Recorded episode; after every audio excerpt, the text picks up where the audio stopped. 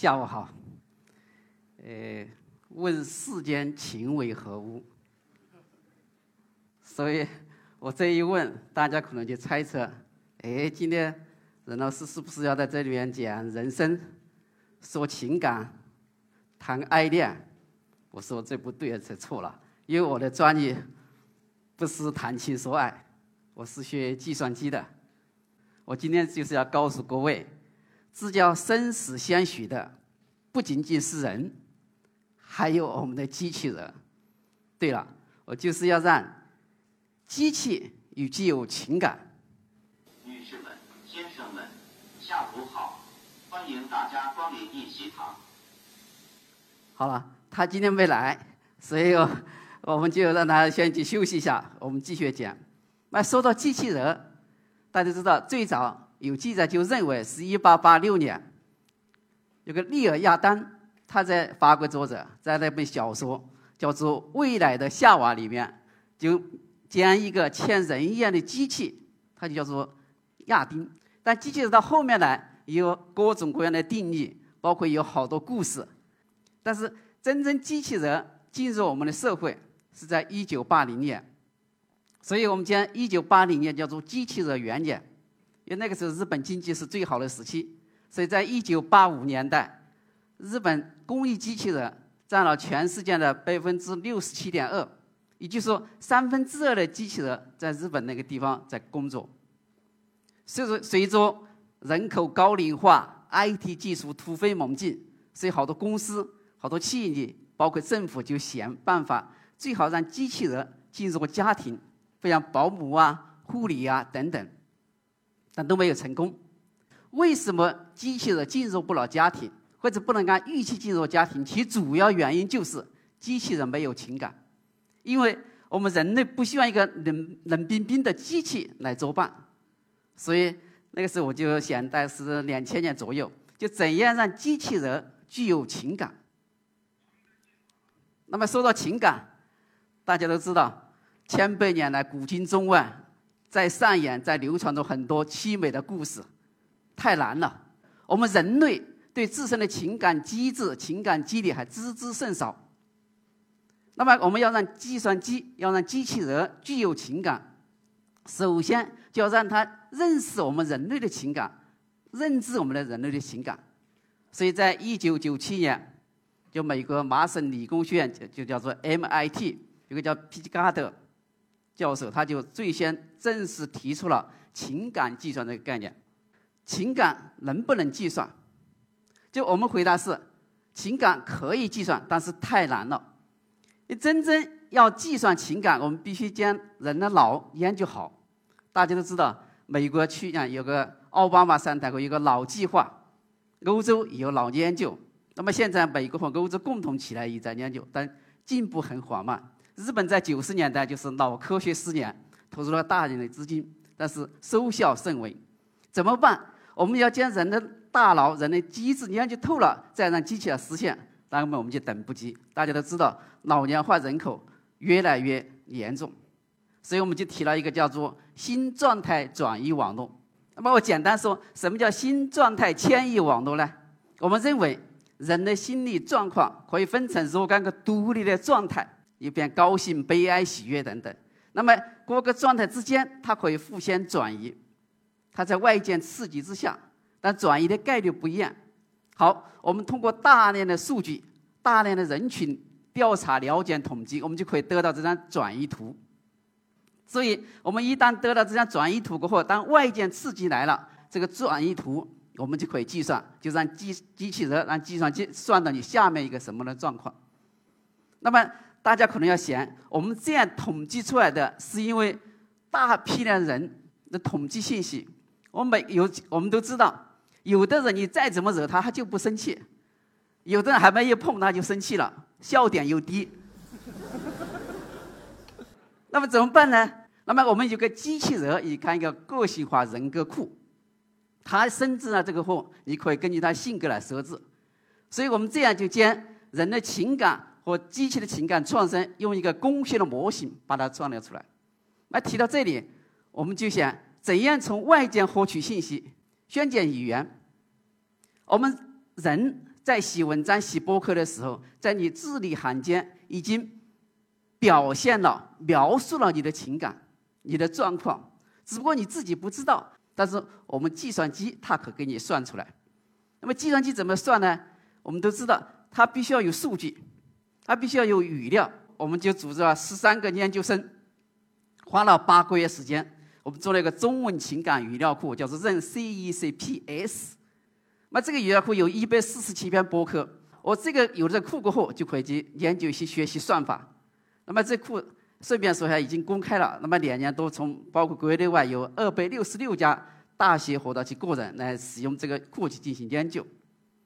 我们说这个语料库这样研究了，就对语言可以判别。大家还得想，你判别这情感干什么事情？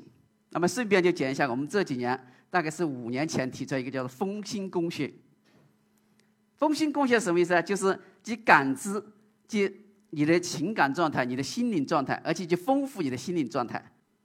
那么我给大家举个例，那么两千零九年四月二十二号凌晨两点，就北川县某宣传部副部长就自杀身亡了。那么他的儿子一年前因不幸在地震当中不幸遇难，他忍着巨大的悲痛。投入了抗震救灾之中，为北川的抗震救灾工作做出巨大的贡献。刚告一段落，他就自杀了。我们得到这个消息过后，马上就取了他的博客，在他的博客里面有这样的话语，我给大家念几句。他说：“儿子，你走了，带着我们所有的希望。还有，假如。”某一天，我死了，爸爸，请你不要哭啼。那么我们现在，我们来看这种博客，我们也都知道，他是处于极端负面的心理状态，而且有自杀的倾向。我们说，如果我们的情感机器人能够及早的感知他，能够去认识他的心理状态，并且去和他交流，为什么要和机器人去和他交流呢？根据我们的统计。抑郁症或者前三的自杀者，许多都封闭了他的内心世界，已经不和亲人、不和医生、不和朋友交流了。但是他还在洗博客，还在刷微博。那么这个时候他渴望交流，但是是机器人就可以做到这一点。我们认为，在全世界五分之一的成年人有一种心理压力和心理障碍。据《中国时报》报道，中国每三分钟就有一个人因抑郁症而自杀。这是什么概念？就是说我今天从刚开始。站在这个台上，到我今天一系堂检验技术，就有八位鲜活的生命，叫非自然的状态下离我们而去，所以这是非常严峻的问题。怎么办？我们工学有什么手段？这就是我刚才说的，我们要去得到一些博客素材，不然他自杀之前他有什么心理状况。那么我每次讲这个时候，我就在说：哎，各位，你们当中如果。谁要自杀了，请联系我们一下。至少告诉你博客在什么地方，我们好去取数据。OK，但是啊这么多次还好，一个人联系都没有。好了，我们回过头来再讲。我们说语言，那么取到这种信息过后，我们有语料库，我们有风心工学，那么它为什么还困难？就在于第一，你单从语言里面有些判别不了情感。好，我们就提出来，再从你声音。实际上，我一个博士生在六年前用我们的方法已经成功的预测了某一个政要，他得了抑郁症，本人还不知道。哎，最后确实医生证明了。那么今年，哎，他也在东京大学最先在世界上最先开了一门课，一门课程，叫做声音病态分析学。我们干了四个方面，那人的表情。跟我机器人一看，哎，你是什么样的表情，就把你呃面部，因为有两个，刚才我那个机器人两个眼睛里面是照相机，就照下来，它可以处理。那么处理过后，一般的情况是可以的，但是我们看有些时候也就不行。比方我一个学生这张照片，他是恐惧呢，还是吃惊呢？搞不清楚了。那么看看你前面后面的状况，哎，前面连起来过后，我们一判别，哎，就你这个现实很惊奇，不是恐惧。那么我们现在就在做一个什么工作啊？我们就把很多很多的人，我们现在实际上只统计了一百二十几个人，把他的表情的动态的录下来，让计算机去进行处理。机器人就随时观察你的表情，你现在是不是郁闷啦？你现在是不是累了？等等就可以检测出来。OK，那从这里面我们还说就要从生理信息。我们现在从生理信息取的指标主要是它的不讲脑波、的血压、心跳等等。那么我们现在用可穿戴的设备来进行。那么我们今天就把它跳过去。哎，经过这方面的工作过后，我们就是要那个情感它能不能识别，就把我们开发了一个就是盗喊机器人，让他来看看。哎，大家他已经来了，我们看看。你好，请问任老师在吗？非常抱歉，任教授暂时不在。请介绍一下任研究室的情况好吗？任研究室一直致力于以机器翻译和影声识别为核心技术、多语言、多功能、多媒介系统的相关研究。谢谢。不客气。你叫什么名字？我叫尤利。你的名字很奇怪呀。请不要那么说。呃，所以他生气了，可以判断出来说他奇怪，他就不高兴了。骗你的。刚才说了，我们要让机器人真正进入家庭，它不仅仅要会有情感，还要和你对话，还要能够有些时候还跳舞。我们为什么要他跳舞啊？你不要进入家庭，小孩子啊，老年人啊，现在我们中国大妈很有名的，她到时候可以这个去跳。OK，那么跳舞怎么跳？我们可以看一下，我们她要接收人的命令。然后，您好，我还能为您做些什么？坐下。他现在还比较笨，所以反应很慢。哎，因为听那个他就判断啊。您好，有什么我可以为您效劳的吗？起立。嗯，好了，后面他还会跳舞，但是在今天我们时间他跳过去我就讲不完了，我们把他跳过去。那么我们说刚才。他又会唱歌又会跳舞，但是人家就说你要研究人的情感，你现在这种是个卡通的形式，没有人要有所谓形式，真正像人一样怎么样？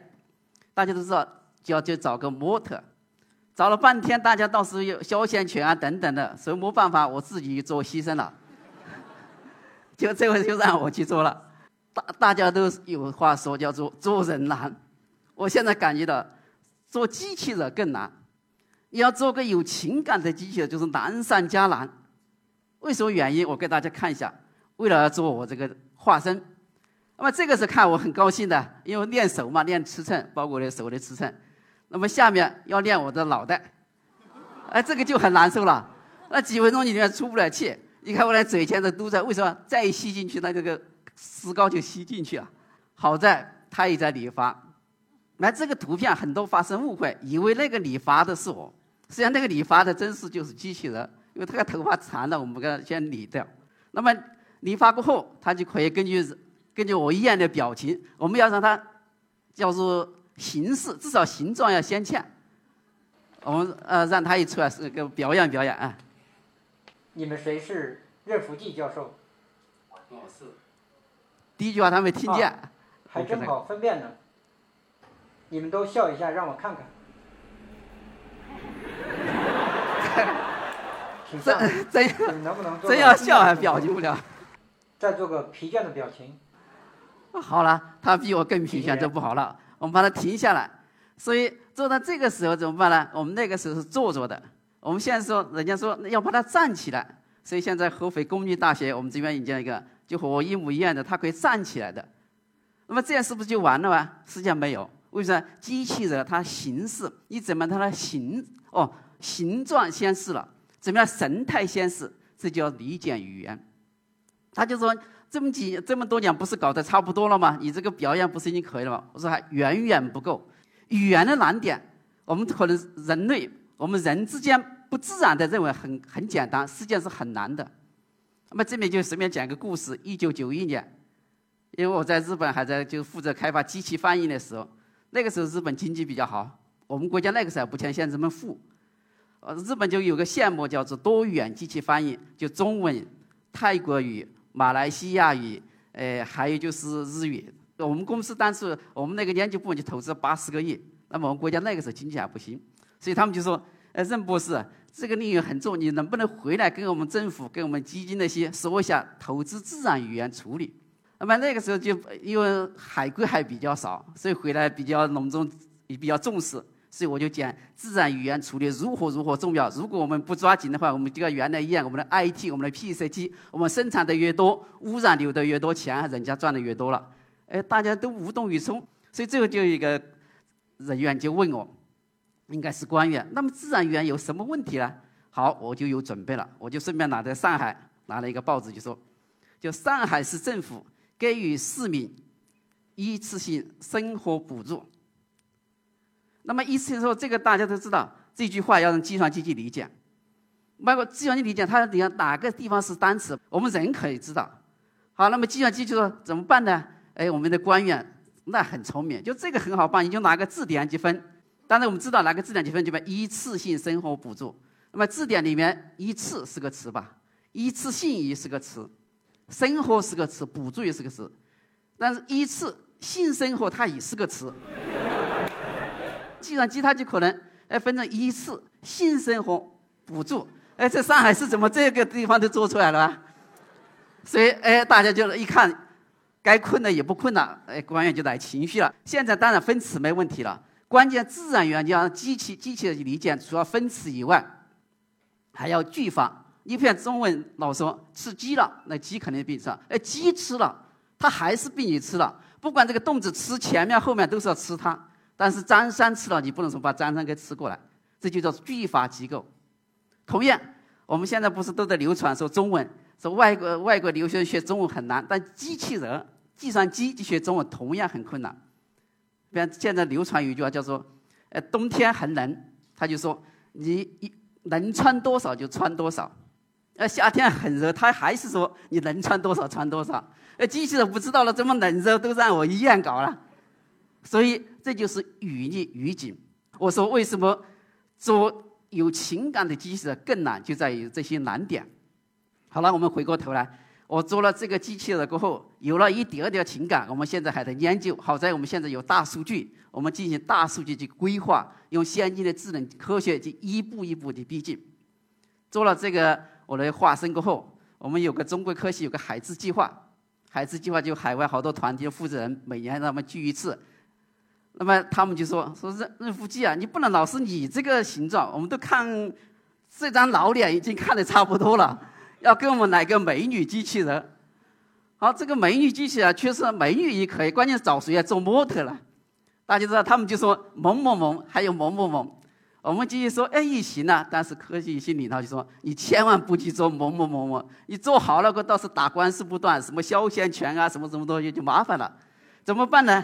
我们就想了个办法，我们把好多个美女，但不是好多个中国美女，把它合成起来，所以我们就把它合成了一个，然后你可以看它既欠水，它又不是水，所以这是我们最近在合肥工大呃重点实验室，大家可以如果有机会，可以去看看这叫美女机器人，叫做思思。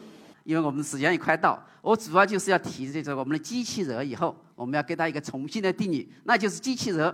它要具有情感以及感知，要像人一样的进行工作，而且它要自主性的与人类共生，这样一种智能机器。也就是说，以后我们坐在这里，但今天已经很挤了，以后可能慢慢还中间还加个机器人都要坐进来，就要进入你的生活。所以大家要准备好了，有情感的机器人就将会在你的生活当中就会到来。我现在再问世间情为何物？那么我们实际上为了这个。呃，前年到了嘉峪关，问世间情为何物？实际上的出处是金代诗人叫做元好问他写的。这有个故事，说这个作家原来科考几次失败了，那次在科考的路上，就看见天空高高悬着两只燕子在飞，突然有个敌人，啪一枪打了，一个就掉下来了。他另外一个就看了过后飞了两下，一看确认他的伴侣已经死了过后，并没有逃走，而是一头就栽在旁边那个大石头上。所以这个诗人看了就触景生情，留下了千古绝句，叫做“问世间情是何物？只叫生死相许，天南地北双飞，双飞客。后面还一句大家看到，就脑知几回寒暑，就把诗人把这个境界升华到人类，人一样，但是他真正原来是说的是大雁，所以我们说，真正让生死相许的不仅仅是人，还有大雁，还有我们的机器人。好，在我提出这个话之前，我说我们以后要人类要迎来一种新的伙伴，就是机器人，这不是天方夜谭。那么日本。软银大家都知道，深圳力它已经推出了一款就是情感机器人，叫做配备，而且到明年它可以卖，它可能像电话一样每个月给租租金。那么现在它满满完全达不到一种我们满足的要求。OK，最后呃，我们让我们这个思思再给大家打个招呼，来继续我的话语。我是机器人，但我也是人，我已经具有了情感。如果谁对我感兴趣，可以和我联系。我领会了两句诗，就是“问世间情是何物，直教生死相许。” OK，那么他生死相许，大家准备好了，如果要和他联系，他现在还不能走，他两个眼睛是会看得很细的，但是路还不能走，所以要和他联系，可以用我们这个电话，我保证传到的给他。祝大家好运，谢谢。